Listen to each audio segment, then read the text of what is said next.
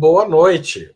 Hoje é 22 de janeiro de 2024. Meu nome é Haroldo Seravo Cereza, eu sou diretor de redação de Ópera Mundi e está no ar mais uma edição do programa Outubro. O presidente Lula lançou hoje o programa Nova Indústria Brasil, que prevê 300 bilhões de reais em linhas de crédito, subsídios e investimentos públicos para estimular o desenvolvimento produtivo e tecnológico.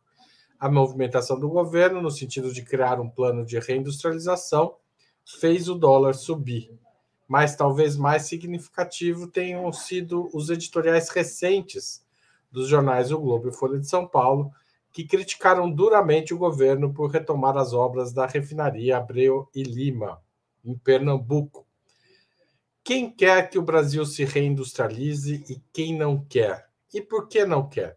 Para debater esse tema, a Opera Mundi recebe hoje Rose Martins, formada em Relações Internacionais pela Universidade Federal Rural do Rio de Janeiro, mestra e doutoranda em Economia pela Universidade Federal do Rio de Janeiro. Valério Arcari, historiador e professor titular aposentado do Instituto Federal de Educação, Ciência e Tecnologia de São Paulo, e José Dirceu, ex-presidente nacional do PT e ex-ministro da Casa Civil do governo Lula. Muito obrigado a vocês três por participar aqui de outubro. E eu começo a primeira pergunta da noite, questionando: como vocês avaliam o programa lançado hoje por Lula? Ele é capaz, como disse o próprio presidente durante um discurso de apresentação do programa, de recolocar o país num outro sentido econômico, num outro trilho, nos três anos que restam do governo? Vou começar com o José Acredito que é um início e tanto. Vamos lembrar que foi precedido da reorganização dos bancos públicos e do início da reorganização do BNDES, que foram desmantelados seus objetivos anteriores num projeto de desenvolvimento nacional e de uma reorganização da Petrobras. Infelizmente, não temos a Eletrobras e estamos vendo as consequências. É, o mundo hoje, eu escrevi um artigo, inclusive foi publicado na Folha de São Paulo hoje, é um mundo que cada país está adotando medidas de proteção, de reorganização industrial e de desenvolvimento e inovação tecnológica. A Grã-Bretanha acabou de pôr 25% de tarifa nas exportações de aço da China e já tinha proibido o controle de empresas estratégicas para o capital estrangeiro. Se nós lermos o País de algumas semanas atrás, o Conselho de Estado da Espanha se reuniu para coibir o avanço dos capitais árabes sobre as empresas estratégicas da Espanha. E não preciso nem falar, todos nós já sabemos que o Biden fez um plano de 3,4 trilhões para inovação, desenvolvimento tecnológico e reindustrialização dos Estados Unidos, que tinha outra vertente ambiental e também social, que eu não vou entrar aqui. É, então, há uma nova realidade no mundo, depois da crise da pandemia, depois da guerra da Ucrânia, do rompimento das cadeias é, produtivas, da logística internacional. Nós estamos vendo agora no Panamá a seca e no Mar Vermelho a guerra. Portanto, o Brasil, que é uma potência, nós, às vezes, não olhamos o que é o Brasil. Né? O Brasil é o quinto país em território, sétimo agora em população, porque a Nigéria e a Indonésia estão vindo aí. Um país das dez maiores economias, tem base industrial, tecnológica, nem preciso dizer da agricultura brasileira e dos recursos naturais do Brasil. Então, o Brasil tem condições, a não ser que a gente queira né, importar óleo diesel e gasolina, e depois os derivados todos de petróleo, da indústria química, como já fazemos, temos um déficit de quase 70 bilhões da balança comercial de produtos químicos. Importamos quase todo os IPAs, né? que é a base de toda a indústria farmacêutica brasileira. Importamos os fertilizantes e estamos sofrendo um dumping em máquinas e equipamentos, no setor solar, no setor de aço, da indústria chinesa. A verdade é essa, a realidade é essa. Então o Brasil precisa tomar providências, tomar. E essas medidas anunciadas pelo presidente, certo? Elas estão corretas. É ridículo, né? A crítica, porque se existe o plano Safra, se existiu o Embrapa, se existiu todo o financiamento que já foi dado ao agro nosso. O agro só é o que é graças ao Estado. Gasta a parte da apropriação da renda que fazemos através dos impostos né, do país, que é totalmente invertida, né? Quem ganha mais paga menos, quem ganha menos paga mais, mas de qualquer maneira, isso é que, isso é que deu resultado e dará também aqui. Evidentemente que nós temos que aprender com os erros do passado. E essa discussão do BNDES, o Mercadante hoje liquidou com ela. O BNDES tem na de imprensa 001, estava protegido no caso das americanas, da Light, protegido. Né? É, sempre buscou. E agora nós estamos criando um fundo de garantia, inclusive. Então não há nenhuma razão, certo? a não ser o rentismo certo? e a oposição política e ideológica certo? a o anunciado do presidente. Não é uma tarefa fácil.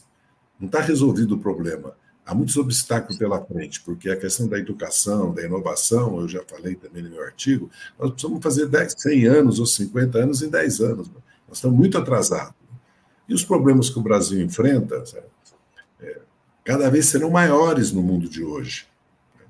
Como nós temos 200 milhões de consumidores ao nosso lado, além de 200 no Brasil, o Brasil tem que financiar a exportação de serviços, não pode de agregar valor na produção agrícola, na produção mineral. Você não pode continuar assim, porque nós não somos a Austrália, não somos a Nova Zelândia, nem o Canadá.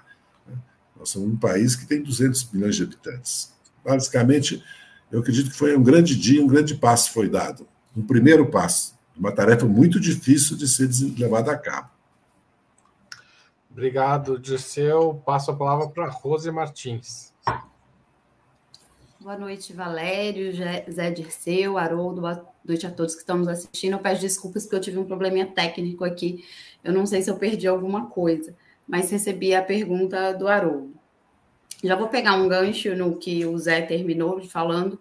É uma tarefa bastante difícil, né? Tem vários obstáculos, tem o contexto internacional, tem questões de ordem interna, uh, questões de ordem política, uh, de ordens é, propriamente do governo, da concepção do governo, né, do que pensa o ministro Fernando Haddad, mas eu achei um ponto muito positivo no governo, vi com bastante otimismo. É, mais do que nunca é preciso que o presidente Lula fale isso de forma clara também, porque isso impacta na comunicação e como as pessoas vão receber isso. Eu achei também positivo o governo fez bastante propaganda, foi bem, eu achei que foi bem, do ponto de vista da comunicação, foi levado para as redes sociais e as pessoas falaram muito sobre isso. É, o Brasil passou pelos últimos anos, né, do governo do golpista Michel Temer e do governo Bolsonaro, de um aprofundamento das políticas neoliberais, né, o que começou as contrarreformas que começaram com Temer foram aprofundadas com o ultraliberalismo do Paulo Guedes. E o presidente Lula fez uma campanha falando da necessidade de reverter essas reformas e de reverter o quadro da economia do Brasil no geral. É, e nada mais coerente do que a proposta do Lula e do que foi os governos do PT, os três governos do PT, do que dar alavancagem da indústria, que é onde estão os melhores empregos, do que, do que posiciona melhor o Brasil nas cadeias globais de valor e cria competitividade no sistema internacional. O Zé falou muito bem também na, na sua resposta sobre a questão de ordem internacional. Né? A gente está vendo os países é, na, caminhando para um desejo de reindustrialização. E a gente pode citar aqui é, não só esses países que parecem ter acordado para isso, e a gente pode citar como um grande exemplo o grande modelo que é o modelo chinês. Né? A China tem mostrado que, através de uma política forte de pesquisa, desenvolvimento, de, de uma indústria é, fortemente tecnológica, tem conseguido manter um crescimento, claro, com todas as peculiaridades do, do sistema chinês.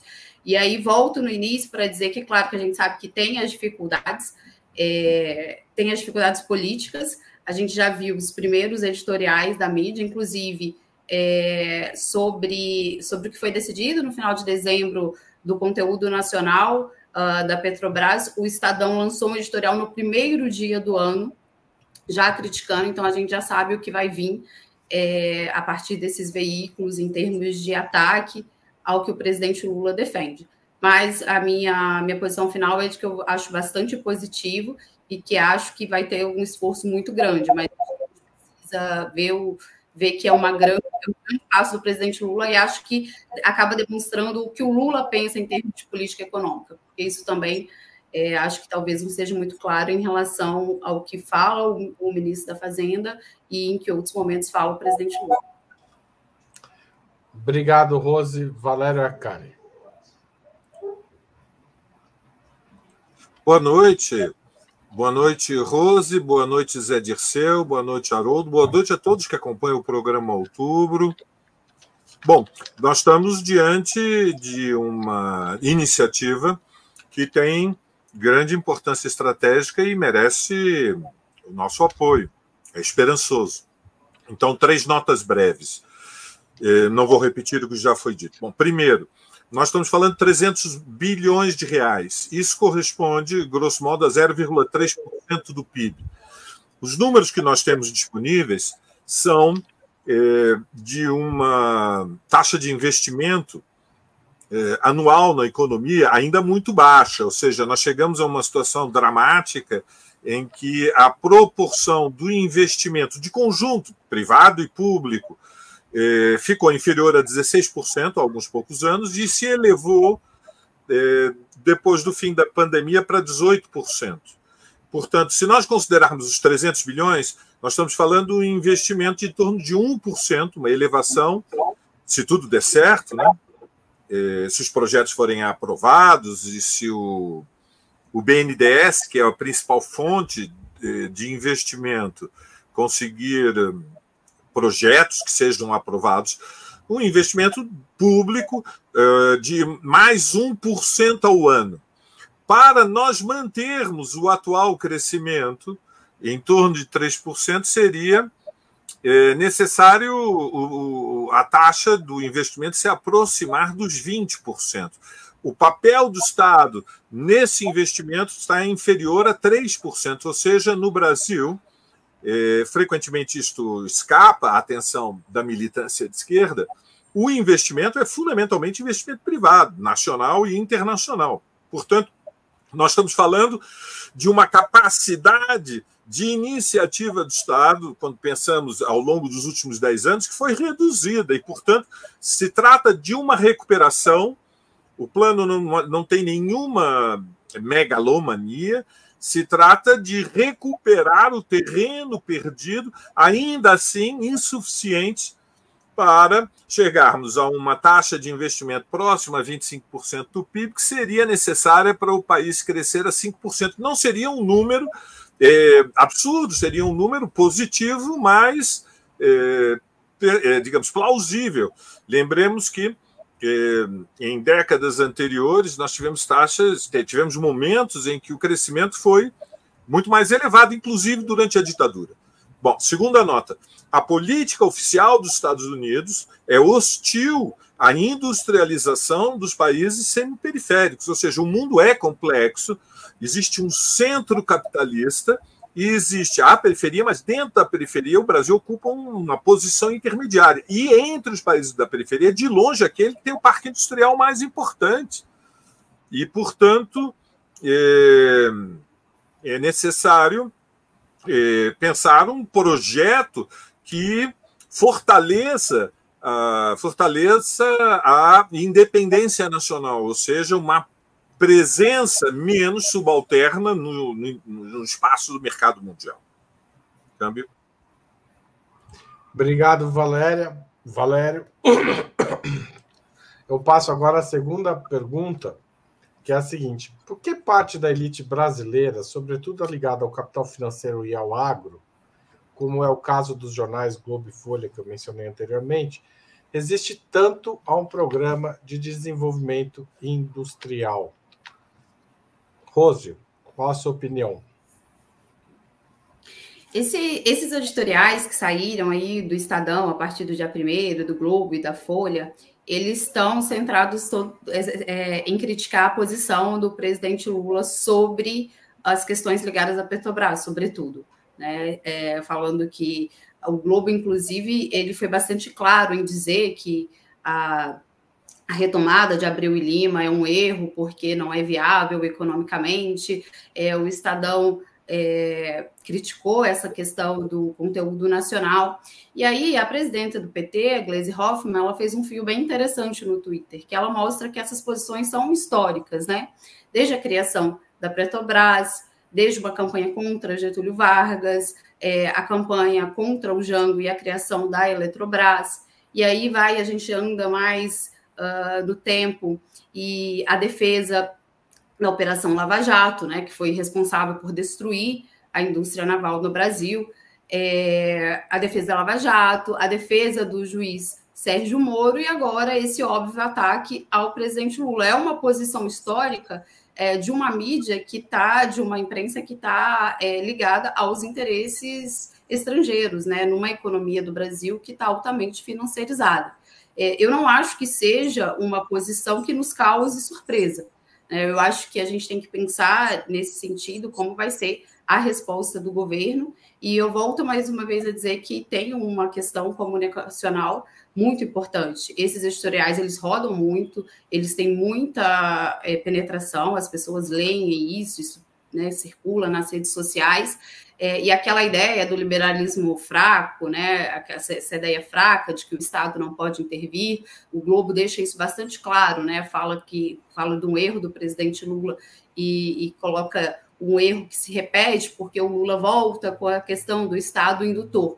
É, eu acho que é previsível dentro do que a gente veria, né, a partir de uma política de de fortalecimento da Petrobras, fortalecimento da indústria brasileira, e acho que o governo tem que dar uma resposta clara, assim como a presidente Glaze deu, né, que essa é uma posição histórica desses, desses veículos, essa é uma posição histórica, precisa ser rebatida e precisa de uma defesa clara da política industrial e como ela muda é, a economia brasileira e como ela muda a vida das pessoas no sentido prático, né, na vida material das pessoas. Então, eu concordo com a presidenta Gleisi, eu acho que essa é uma posição histórica, né? Não tem muito o que a gente, o que a gente é se surpreender. Obrigado, Rose. Passo a palavra para o Valério. Bom, Haroldo, não, como disse a Rose, não nos deve surpreender, ou seja, nós estamos falando de uma fração da burguesia, uma fração muito poderosa, capital financeiro, o agro, que abraça um projeto de país que repousa essencialmente no investimento privado, é, nacional e internacional. E, portanto, mesmo a iniciativa de ser um banco público que libera verbas para empréstimos que podem ser captados por empresas públicas ou privadas, e, portanto, obedece ao espírito do, do capitalismo. Mesmo o movimento do BNDES de oferecer empréstimos em taxas é, mais benignas do que aquelas que são praticadas pelos bancos privados, que são dramaticamente concentrados no Brasil, ela desperta hostilidade. E a questão de fundo é que é, a escala internacional que prevalece hoje no mundo, Haroldo, é a ideia de que um crescimento muito acelerado reduz o desemprego e aumenta a participação do trabalho na renda nacional, ou seja, toda a pressão dos núcleos mais poderosos da burguesia norte-americana são de que os salários nos Estados Unidos subiram demais, na Europa subiram demais depois da pandemia. E, portanto, é como se a nossa classe dominante fosse hostil à ideia de um crescimento vigoroso, ainda que nos limites do capitalismo brasileiro. Vejam como é reacionário, é de um reacionarismo atávico. E, evidentemente, o crescimento ele repousa em dois fatores chaves: capital e trabalho. É, e, portanto, e domínio da ciência e tecnologia. Um dos dramas do Brasil é justamente a carência de capitais. O capitalismo brasileiro ele tem uma carência histórica de capital. Por outro lado, nós temos uma oferta gigantesca de mão de obra, já são 100 milhões na população economicamente ativa, ainda que haja desemprego é, ainda elevado, acima de 7% de, da população em idade para o trabalho. E e, e, portanto, a questão é que é, um crescimento que reduza o desemprego, do ponto de vista objetivo, é, altera, ainda que quantitativamente, a relação social de forças. Se há redução do desemprego, a posição do trabalho se fortalece. Por outro lado, é evidente que um dos temas centrais é, é, que a burguesia hostil à Petrobras, é hostil ao fato de que a maior empresa brasileira é a Petrobras. O seu projeto, aliás, foi anunciado por Bolsonaro quando venceu as eleições, era avançar na direção da privatização da Petrobras. E, portanto, nós temos uma, um posicionamento que é, é, é antinacional. Veja, é, é, é disto que se trata. É, crescer a 3% ao, ao ano não é muito. Era preciso, na verdade, é, crescer mais rapidamente, ou seja, recuperar tudo que se perdeu na última década, que foi de estagnação e de regressão econômica e social.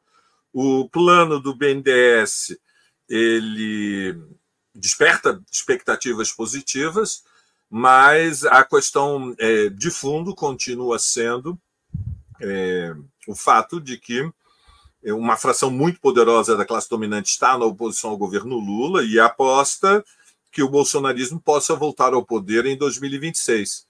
E, e nesse sentido, se a economia crescer, vai ficar mais difícil para a extrema-direita, vai ficar mais difícil. Câmbio. Obrigado, Valério. Aliás, hoje o Milei suspendeu o plano de privatizar, privatizar a IPF, né, a estatal argentina do petróleo. Zé Dirceu. É, primeiro eu queria. Eu estava olhando as intervenções é, dos nossos queridos ouvintes e nossas queridas ouvintes, queria dizer duas coisas. Primeiro, que há sim recursos, 106 bilhões do Fundo Nacional de Desenvolvimento Científico e Tecnológico. O Brasil tem uma base científico-tecnológica, é uma potência a ser desenvolvida. E na pandemia nós mostramos isso, já mostramos em outros momentos. Agora, vamos lembrar que dois terços das universidades brasileiras são privadas e elas não produzem nenhuma tecnologia, nenhuma pesquisa de base. Então, o capital privado nem sempre é o capital privado que resolve os problemas de um país. Né? Eu não vou nem falar do tamanho do Estado norte-americano, né? ou do Estado da Alemanha, do Estado francês, essa é história do Estado mínimo. Né? 70% da energia francesa é nuclear. E eles privatizaram e reestatizaram nos últimos anos, porque viram que é um desastre em termos de segurança nacional. Então, há um problema de segurança nacional no agronegócio brasileiro. Ele depende totalmente dos chips que vem de Taiwan, porque todo o agronegócio brasileiro hoje está digitalizado.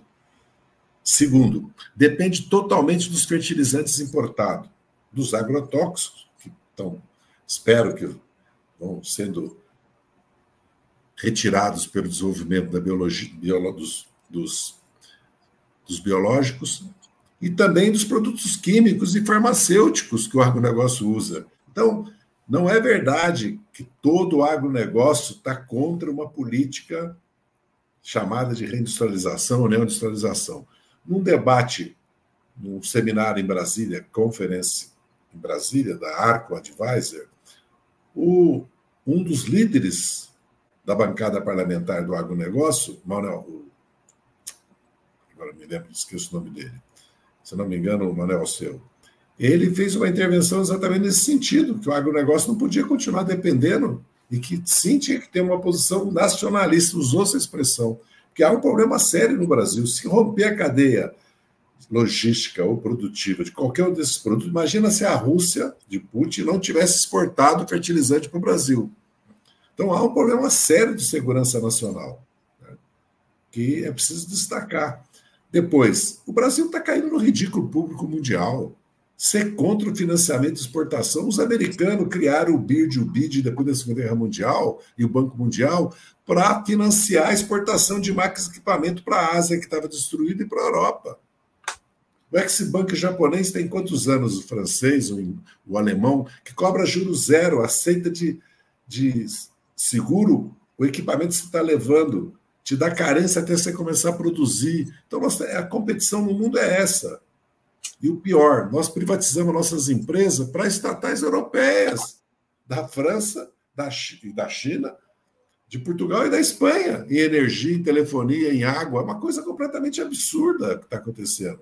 Então, é sim um problema de segurança nacional, o desenvolvimento científico e tecnológico do Brasil e o desenvolvimento industrial. Porque o Brasil, quero repetir, não é a Austrália, o Brasil não é a Nova Zelândia. O Brasil é o país que pode integrar a América do Sul e ter um papel no mundo.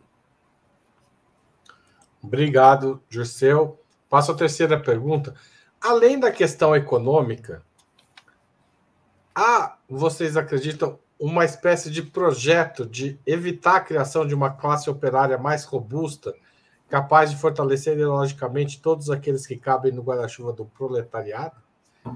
Ou seja, inclusive a pequena burguesia. Ou seja, tem um projeto político para além da questão econômica nessa resistência à reindustrialização.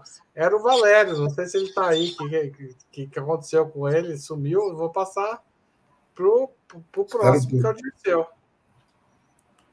Não está aí não, Valério? Não está, não está respondendo. Bem, então... Voltei, desculpem. Fui na, no toalete. Para rever os amigos de outrora. Valério, Muito você ouviu? Bem. Eu não tinha começado a, a, a, rodada anterior, por isso é que eu fui no toalete. Não, não, não, foi a Rose. Ah, foi a Rose. Tá bom. Então, vamos. O tema da, da proletarização. É, Exato. Bom, é uma das ironias do capitalismo que, na medida em que ah, se expande o mercado capitalista e se industrializam as sociedades, também o capital gera o sujeito social antagônico que tem interesses estratégicos, eh, se conquistar a sua independência política, a sua capacidade de expressar a defesa dos seus interesses eh, antagônicos com, com contrários com a ordem capitalista.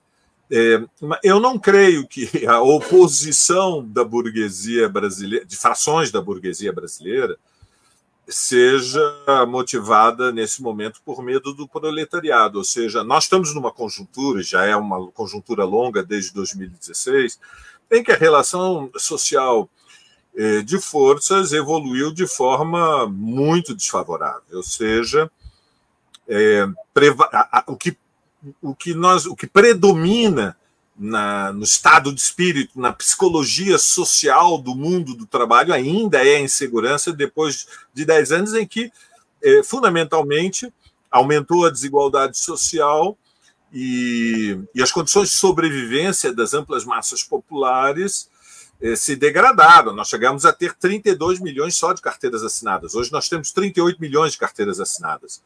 Nós estamos em torno de entre 13 e 14 milhões de funcionários públicos nas três esferas, no municípios, nos estados e na, no governo federal. E isso, quando nós consideramos o conjunto uh, da, da, da, da, força produtiva do país, é um pouco mais de 50%. Nós temos 40% da população na informalidade. Desses são 10 milhões que têm contratos, que não têm contrato, mas têm patrão, são 25 milhões por, que trabalham por conta própria. E estas proporções, Haroldo, elas são desiguais no país, ou seja, eh, enquanto no Sudeste e no Sul o peso da carteira assinada é mais elevada, no Nordeste e no Norte é maior o peso da informalidade. A classe dominante, nesse momento, não está insegura, não está com medo da classe trabalhadora. A hostilidade a um, um projeto de crescimento rápido repousa em outros fatores. É, em primeiro lugar, é, o argumento que eles apresentam é que o crescimento rápido, motivado por empréstimos públicos, favorece é, um aumento de custos produtivos. O crescimento rápido ele favorece uma elevação do salário médio, ele, ele, portanto, favorece o aumento do consumo, ele exerce pressões inflacionárias. Então, o primeiro argumento repousa é, nesta ideia de que não é bom crescer, porque os efeitos colaterais do crescimento são piores do que a, a estagnação. É uma ideia, repito, absurda, ou seja, Evidentemente, há uma dialética no processo econômico que leva a que surjam permanentemente novas contradições, mas são, é um fenômeno é, de, essencialmente progressivo. Eu não reclamo pelo plano de 300 bilhões, eu, eu, eu, eu, eu gostaria que fosse 500 bilhões. Que no, meu, meu, meu receio é que 1% ao ano é pouco, eu gostaria que fosse mais elevado do que isso. Eu tenho pouca expectativa do que o, daqueles analistas que avaliam que o pagamento dos precatórios vai colocar 50 bilhões, isso vai virar consumo não vai virar especulação. Tem poucas expectativas em relação a grandes investimentos estrangeiros no Brasil, no país, e, portanto, é, é, a, minha, a, minha, a minha avaliação é que é um discurso terrorista, digamos, é um discurso do medo, aquele que prevê que vai dar tudo errado se o Brasil crescer. Na verdade, é exatamente o contrário. O drama é a regressão histórico, econômica e social do Brasil. Já foi dito e é justo: o Brasil é o maior parque industrial na periferia do mundo. E isto produz conflitos com a Troika. E, e o governo Lula é, faz bem ao fazer uma aposta de que é possível e deve crescer mais, e se o setor privado não libera, libera capital, então o Estado deve fazê-lo com taxas de juros que tornem eh, os negócios economicamente viáveis. Obrigado, Valério. José Disseu. Bem, eu não, não acredito que seja essa a razão. Até porque a classe trabalhadora brasileira passou por um desmonte reforma da Previdência Trabalhista, precarização, automação, robotização, golpe que destitui a presidenta Dilma, a prisão, depois de um processo político de exceção e sumário do presidente Lula, o bolsonarismo, né? a ponte para o futuro do Temer. Eu não vejo que seja esse. É, o que eu vejo que está em jogo é se o Brasil vai ser um país soberano ou não se o nosso governo é capaz de ter uma política econômica de desenvolvimento de um projeto nacional, não questão de política monetária, macroeconômica, de câmbio, juros e inflação, e sim uma política de desenvolvimento. E o Brasil tem instrumentos, os bancos públicos são os mais importantes, a metade do crédito brasileiro é de bancos públicos. E tem a Petrobras, que é um grande instrumento porque nós estamos exportando 43,5 bilhões de dólares. O Brasil vai produzir 5 milhões de barris de petróleo. Aí, entra em contradição contra a transição ecológica? Não. Porque o Brasil, se o Brasil faz uma transição energética limpa e o Brasil faz uma política na Amazônia, certo? e faz uma política em geral certo? de defesa do meio ambiente, uma coisa equilibra a outra. O que o país não pode jogar fora é uma riqueza mineral de petróleo que ele tem, que precisa pagar impostos para poder investir. Por que, que o Brasil investe pouco? Primeiro, porque a estrutura tributária concentra a renda e distribui. Segundo, porque a dívida pública todo ano transfere para 20 milhões de brasileiros 5, 6% do PIB, sendo que 80% é transferido para 2% desses 20% de brasileiros. Só fica 20%, que são as aposentadorias, as aplicações financeiras dos pequenos poupadores, o problema do Brasil é juro e concentração de renda, um subconsumo. Um governo, para mudar isso, precisa ter maioria social, ter um bloco e capacidade, maioria no parlamento. Então, temos que lembrar sempre que o nosso governo está funcionando e trabalhando sobre essas condicionantes, inclusive a pressão internacional e o poder do capital financeiro, como bem o Valério repetiu. Por isso que é tão importante, que bem colocou, a questão é, da comunicação é vital. Nós precisamos, nós não podemos é, subestimar a disputa que está tendo política das mentes e corações pela direita. Essa ideia que o Brasil pode ser uma fazenda, viver da exportação de minerais, da exportação. O Brasil vai produzir mais 100 milhões de toneladas de alimentos, deve produzir mais um terço de proteínas. Mas e a pobreza cada dia? Porque vários países da América do Sul cresceram, como o Chile, como o Peru, 10, 15, 20 anos e aumentou a pobreza, aumentou a concentração de renda e os países explodiram em rebeliões populares. A Colômbia, o Equador, o Peru, o Chile, a Bolívia. Todos esses países tiveram, porque não tem inclusive rede de proteção social, como o Brasil, Uruguai e Argentina têm.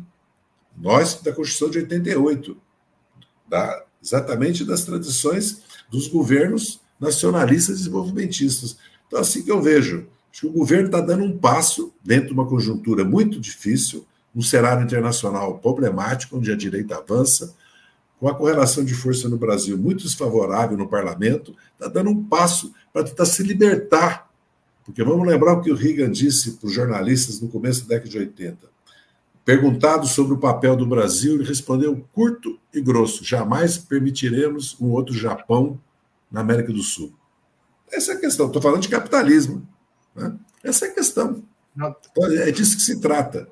Dentro das condições que nós estamos, é um grande avanço, é um feito histórico, isso que o presidente Lula fez essa semana. Porque é retomada de um caminho, é a tentativa de romper uma amarra que existe e dar ao Brasil aquilo que o Brasil é, sua dimensão verdadeira. Sabe?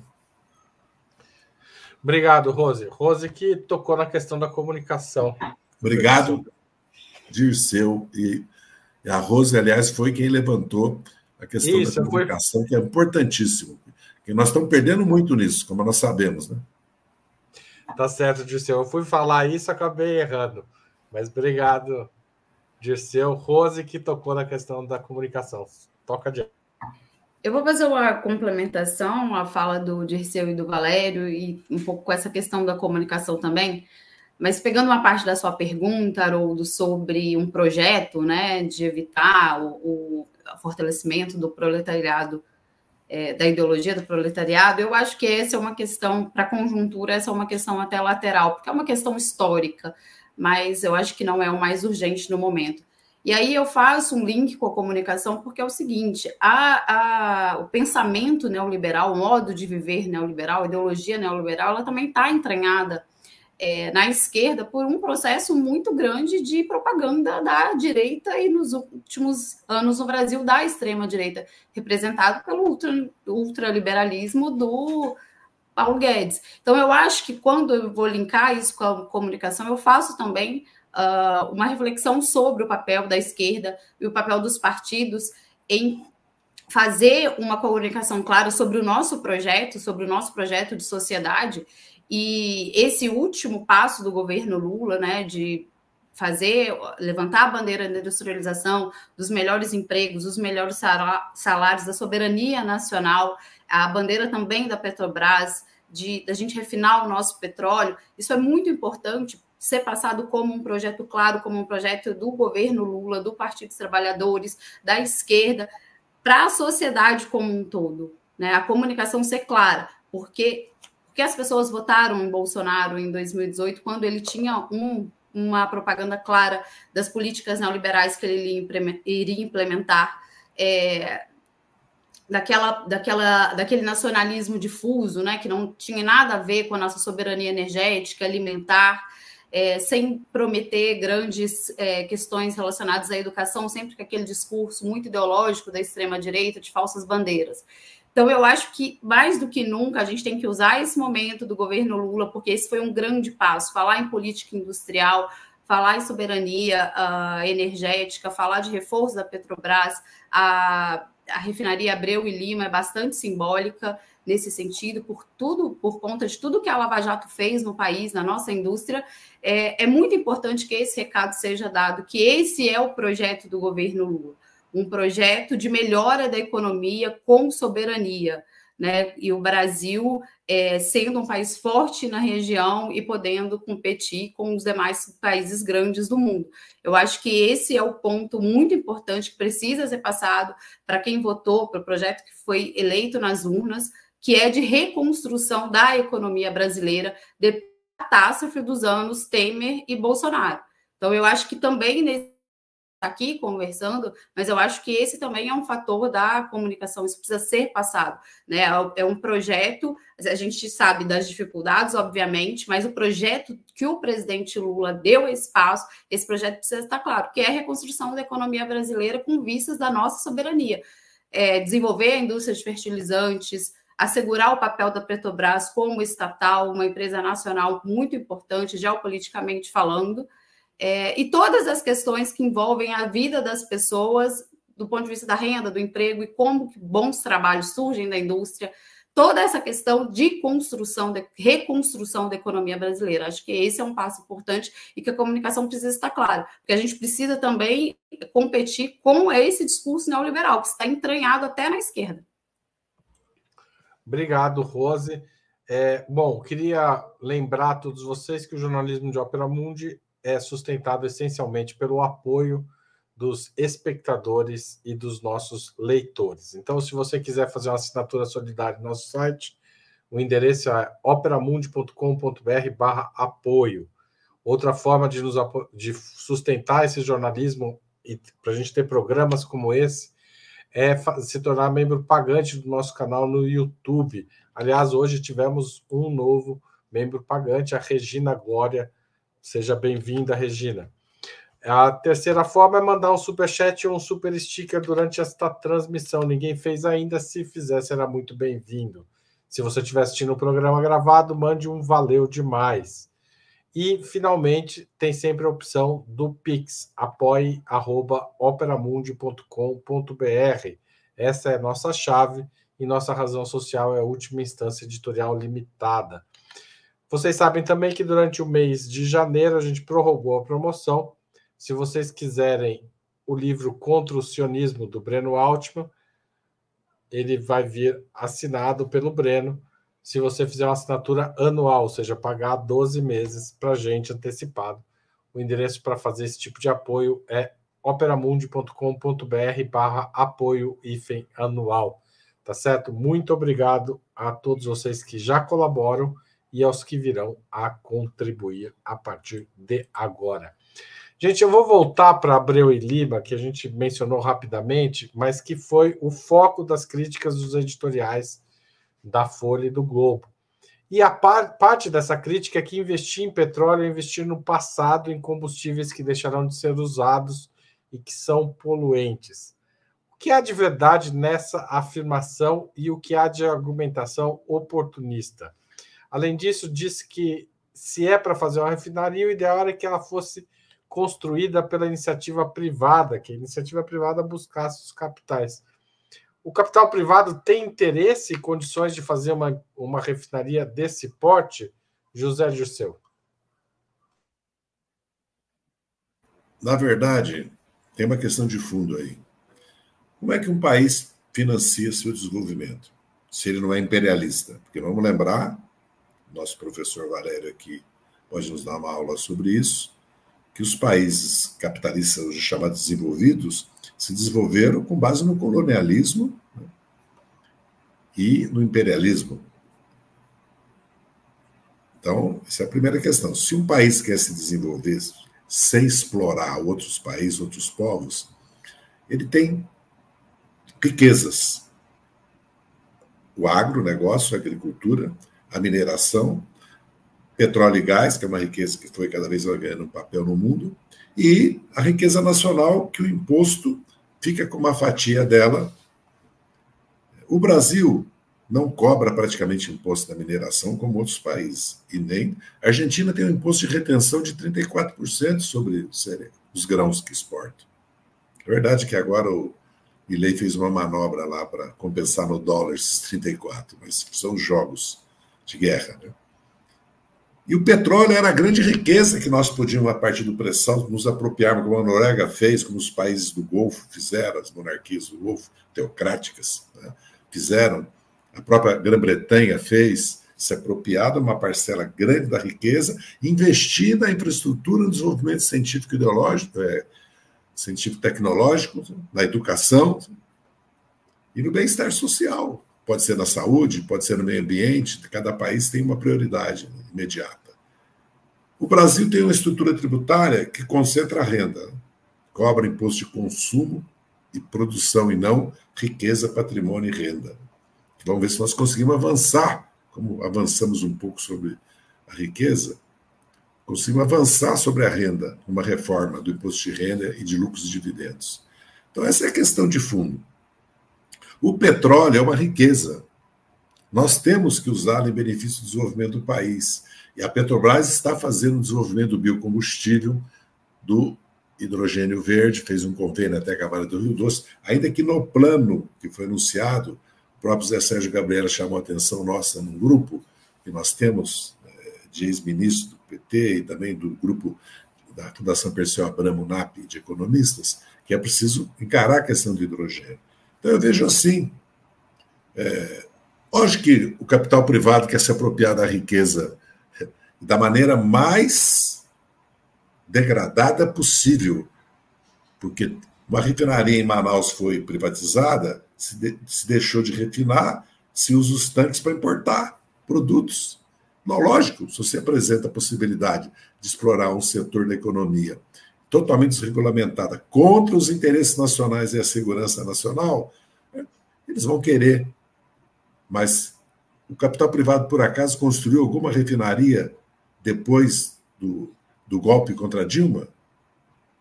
Não, nenhuma. O capital privado está explorando postos maduros da Petrobras e, e concessões da Petrobras. Lógico, petróleo dá um lucro extraordinário.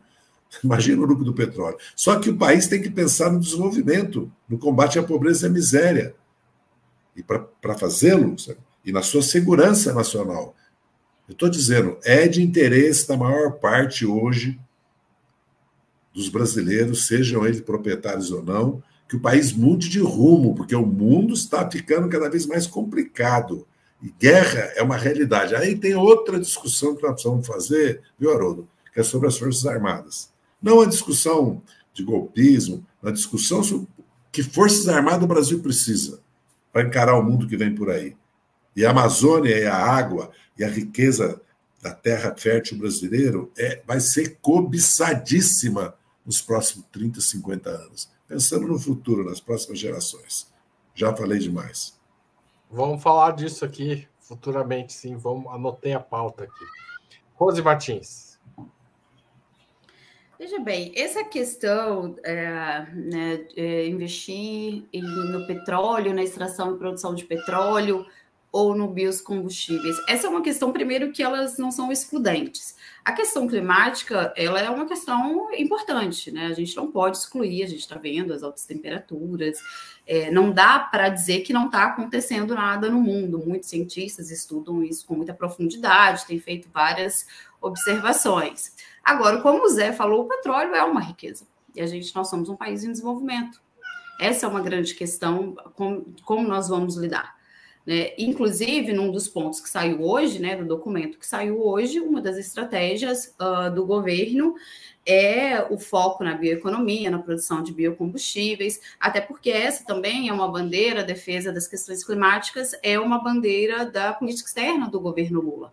Né? A defesa é para além do, das nossas questões é, internas. Agora, eu, eu acho que essa é uma questão complexa, né? Isso eu não sou nenhuma cientista, nenhuma especialista na, na questão climática, mas acho que o mundo, infelizmente, o mundo não funciona do jeito que a gente gostaria. Então, o petróleo ainda é uma riqueza, ainda é um item estratégico, geopoliticamente estratégico, é, e, e, as formulações é, da nossa política econômica não tem como é, ignorar esse fato.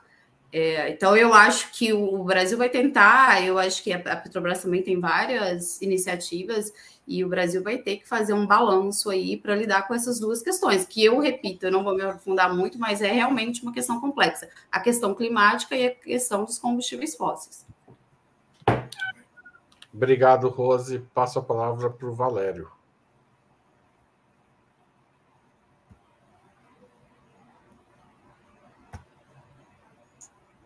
Muito bem, Abrilson. Bom, sou completamente a favor de completar as obras de Abreu e Lima. Considero que foi uma tragédia a interrupção das obras da refinaria. A produção de diesel é vital para a circulação da frota de combustíveis que existe no Brasil, que são mais de 3 milhões e meio de caminhões. E, evidentemente, a transição energética é algo que tem etapas. Temos uma primeira etapa até 2030, temos uma segunda etapa, etapa até 2050. Eu estou entre aqueles, por exemplo, que é, considero é, demasiado arriscado iniciar a produção de petróleo na foz do Amazonas. Mas são discussões de natureza é, tático-técnica, Haroldo. Não são discussões de princípios. Vai haver produção de petróleo, derivados de petróleo nos próximos 25, 30 anos.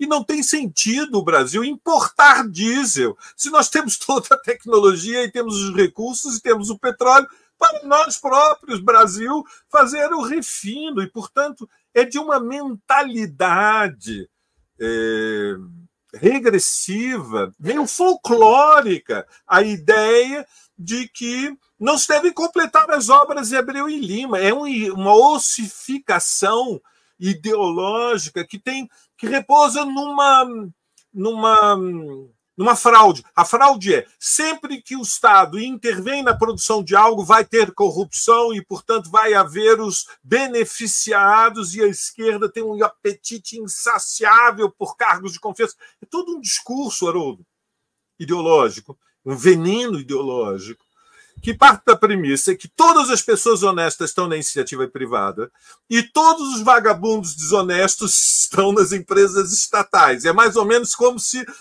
houvesse uma bifurcação. Honestos, todos aqui agora para trabalhar para o capital privado, que são é, propriedade de milionários que fizeram é, um exame que foi organizado por uma força oculta e que garantiu que eles têm integridade moral inatacável. Agora, Todo mundo que é vadio, por favor, se alinhe aqui atrás para arranjar um emprego no funcionalismo e nas estatais. É um desrespeito à inteligência das pessoas. É evidente que um dos problemas é, centrais é que o setor privado, uma parcela, uma fração burguesa, é hostil à ideia de que nós tenhamos soberania energética plena e, portanto, é, faz uma aposta que é um alinhamento incondicional do Brasil com os Estados Unidos, ao ponto de é, nós sacrificarmos as oportunidades abertas pela, pela riqueza do pré-sal eu, a minha visão crítica nesse terreno, Haroldo, é que eu queria um crescimento ainda maior, queria uma Petrobras plenamente estatal. Eu queria que o, que o investimento do Estado não fosse 3% do PIB, eu queria que fosse 5, 6, 7. O que eu queria era um, um empurrão para nós crescermos, desenvolvermos a produção da riqueza, diminuir a pobreza, aumentar eh, a, a redistribuição de tal maneira que esses três anos valessem por 10, por 15, para nós recuperarmos um pouco de tudo que se perdeu depois de 2016. E, portanto, quando Lula disse eu vou terminar Abreu Lima, falou bem, e tem que fazer é mais. Né? Falou foi pouco, tinha que fazer mais. Aquele abraço. Obrigado, Valério. O Valério hoje está entusiasmado. É, mas ó, eu queria encerrar o programa com uma última questão sobre prioridades de desenvolvimento industrial nos dias de hoje. Qual, quais devem ser esses caminhos? A, a, indústria de ônibus elétricos, por exemplo, transporte sobre trilhos, além do petróleo e de outros caminhos que já foram citados aqui durante esta transmissão. Rose. Eu acho que o, o, governo Lula precisa pensar em investimentos pesados em educação é, e pesquisa e desenvolvimento. Eu acho que inicialmente essa premissa precisa estar dada. E a gente não falou sobre isso aqui no programa, né? Porque a gente está aqui é, batendo palma para essa iniciativa que saiu hoje, mas a gente precisa dizer do problema também do arcabouço do, do ministro Fernando Haddad então, eu acho que também a gente tem que pensar nos. A gente está falando ok, o Lula mandou bem, mas a gente precisa pensar nos obstáculos.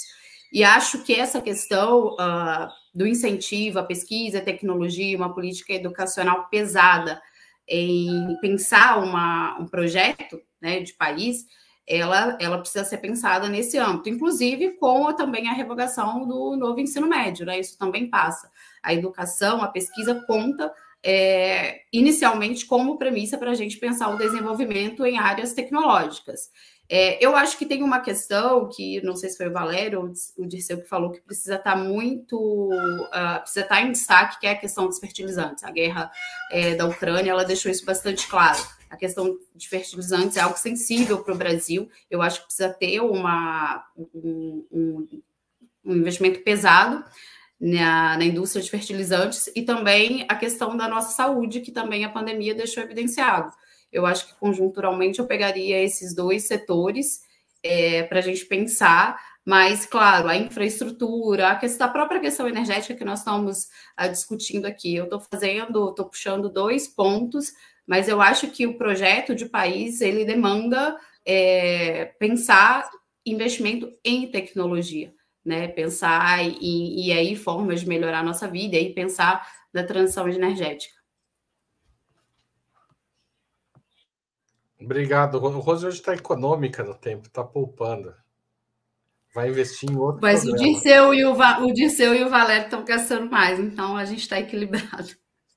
Tá certo. José Dirceu, para encerrar a noite. Eu creio que a, a Rose esgotou o assunto. Ela colocou o dedo na questão principal, desenvolvimento científico e tecnológico, a educação. É um problemão a educação no Brasil. Nós estamos no século passado. O Valério, que é professor, a Rose também é professora, Rose. Eu não sei, ela me ouviu. É, é um problema grave.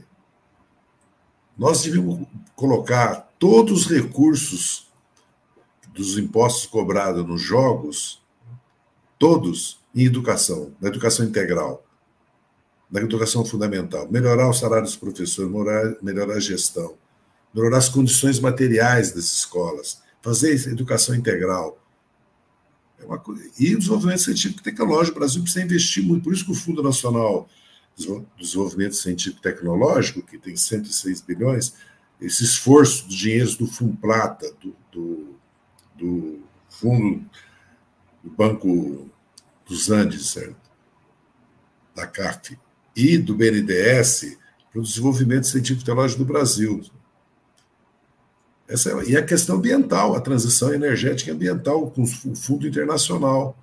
Essa história da venda do carbono, crédito carbono, precisa ver bem o que é isso. Que tem um lado financiarização, mas tem um lado especulativo e um lado de fraude muito grande também. Precisa tomar muito cuidado com isso, ainda que seja necessário. Então, eu acredito que o desenvolvimento da indústria de fármacos, por exemplo, da indústria química, que são os propósitos. E desenvolvimento científico tecnológico, nós temos que pensar na, na, automação, na robótica também. O Brasil tem condições, sim. Se nós temos uma indústria já de base desenvolvida de máquinas e equipamentos, né? se nós temos recursos todos para desenvolver, se nós temos um mercado ao nosso lado, tanto para exportar serviços como produtos de média e alta tecnologia, por que, que nós vamos fazer? Porque é impossível. É impossível? Não, não é que outros países provaram que é. É lógico que eles têm outro, outra história, outra cultura e outra forma de governo. Mas a China mostrou que é verdade, a Coreia, para falar outro tipo, mostrou. É possível, o Brasil pode fazê-lo, assim que eu vejo. Para seguir o conselho da Rosa e ser econômico. Tá certo. Encerramos aqui esse programa, foi bastante econômico. Qual é o Valério? Não, o Valério. É. Não, o Valério falou. Valério. Começou o Campeonato Paulista, Zé, e começa a perseguição aos palmeirenses. É evidente. É perseguição porque eu sou palmeirense. Antigamente seria porque eu era trosco, agora não. Ou discriminação porque eu era estrábico. Mas eu operei, então agora eu sou pós-estrábico. Bom, é muito breve. Ônibus elétrico. O Brasil produz motores elétricos há décadas. A dificuldade é a bateria, né, Haroldo? É, eu acho que é um, é um, é uma, é um, é um curso inexorável. É, os motores elétricos, ônibus e carros, a transição vai se dar nos próximos anos. É, concordo é, com o que já foi dito, os fármacos. É, acho que nós tínhamos um embrião é, de uma do desenvolvimento de tecnologia, ciência e tecnologia aeroespacial, que infelizmente foi interrompida com aquele obscuro acidente na, na, na, base de lançamentos de foguetes em Alcântara, até hoje muito obscuro o que aconteceu, né? porque existem acidentes e acidentes, mas eh, eu creio que a questão de fundo, eh, digamos, nos escapa, no sentido de que é, é preciso um volume de informação muito grande para fazer escolhas estratégicas.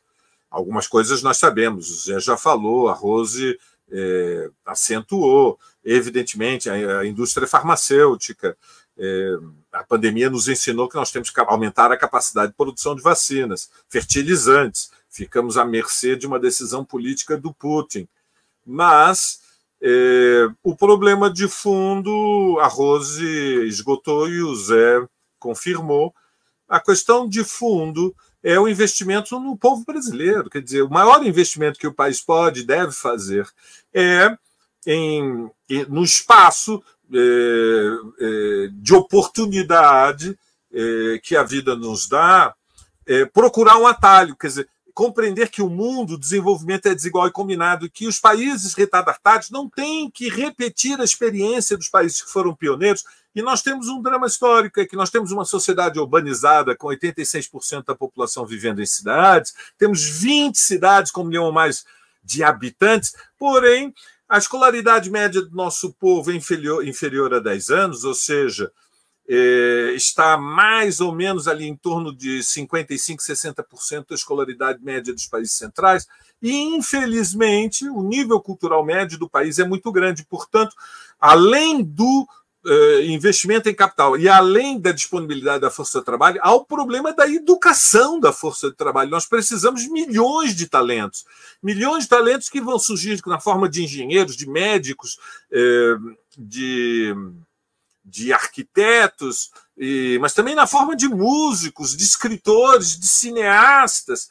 Nós precisamos aproveitar o talento eh, da, da, juventude brasileira e, portanto, a revolução edu educacional é a maior prioridade. Aí devem ser concentradas as iniciativas né, do governo, porque é, o Bolsa Família cumpre uma, uma função, a redução do desemprego cumpre uma função, ainda que tenhamos um, um pouco estrangulados né, pelo, pelo arcabouço fiscal, mas a, o desafio de fundo é abrir uma, uma janela, uma varanda, abrir uma, uma nova fronteira para a juventude brasileira acreditar que, que a vida pode ser melhor.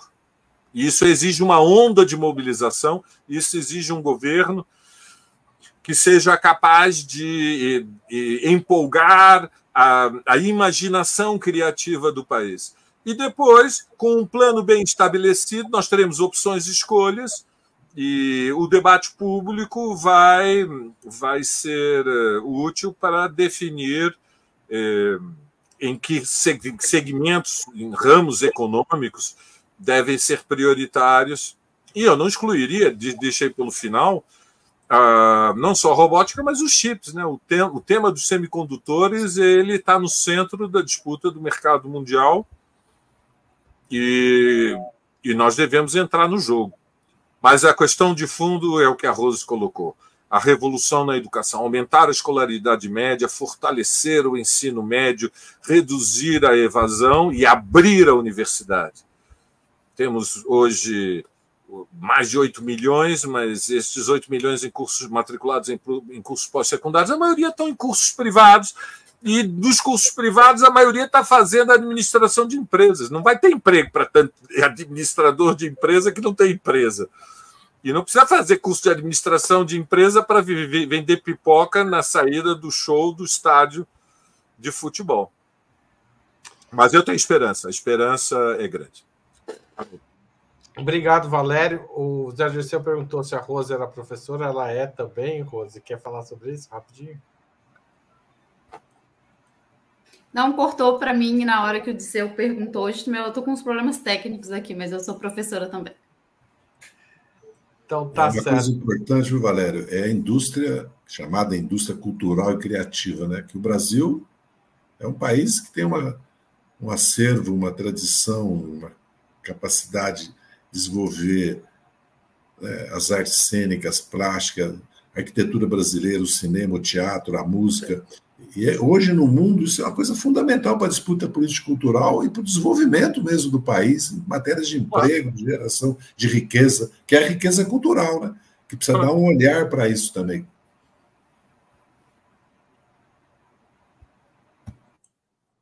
Tá e, um dia vamos ter um, e um dia vamos ter um prêmio Nobel. É. Já temos o Chico ganhou o Camões, mas a gente quer o Nobel. Mas ele devia ter ganho o Camões, viu? O Camões não, ele devia ter ganho o Nobel, eu acho. Eu acho, defendo isso. E tivemos outros escritores que também deviam ter ganho, né? João Cabral, Lígia, enfim. Mas isso aí a gente fa... vai ser tema outro outubro, então, também. Vou pautar isso aqui também. Hoje, um monte de sugestão de pauta. Queria sugerir sugerir para vocês assistirem uma entrevista que eu fiz em julho do ano passado com o Wellington Damasceno sobre o futuro das fábricas de automóveis do ABC e que tangencia tudo isso que a gente discutiu aqui também. Então, vale a pena quem puder procurar essa entrevista. E finalmente a gente vai encerrar hoje, não vai entrar a vinheta, vai entrar o Lula, o discurso que o Lula fez hoje para o lançamento do programa de desenvolvimento. Tá certo? Industrial. Tchau, tchau, gente. Muito obrigado. Foi um ótimo programa, Rose, Dirceu, Valério. Até mais. Aquele abraço.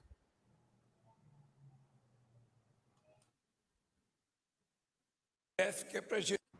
Nós temos mais três anos pela frente e que o objetivo aqui, me parece, que é para a gente chegar no final dos três anos, a gente ter uma coisa concreta para a sociedade falar. Discutimos, aprovamos e aconteceu. O nosso problema era dinheiro. Se dinheiro não é problema, então nós temos que resolver as coisas com muito mais facilidade.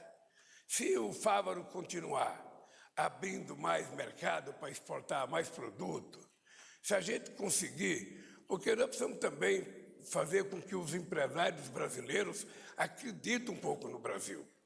Acredite, eu tenho experiências muito boas, experiência muito triste. Eu tenho empresário que eu fui inaugurar a fábrica dele com muito orgulho. Um ano depois eu encontro esse empresário importando o produto que ele é fabricado da China. E eu fiquei muito nervoso, muito irritado. Eu falei, pô, nós fomos lá inaugurar a tua fábrica, você ia produzir. Ah, presidente, mas é muito mais barato na China, compensa vir aqui comprar. Uma coisa que o Rui Costa disse, que nós temos que levar em conta, é que muitas vezes, para que o Brasil se torne competitivo, o Brasil tem que financiar algumas das coisas que ele quer exportar. A gente não pode agir como a gente sempre agiu, achando que todo mundo é obrigado a gostar do Brasil, que todo mundo vai comprar do Brasil, sem que a gente cumpra com as nossas obrigações. O debate a nível de mercado internacional ele é muito competitivo, ele é uma guerra. Nós temos mais três anos pela frente.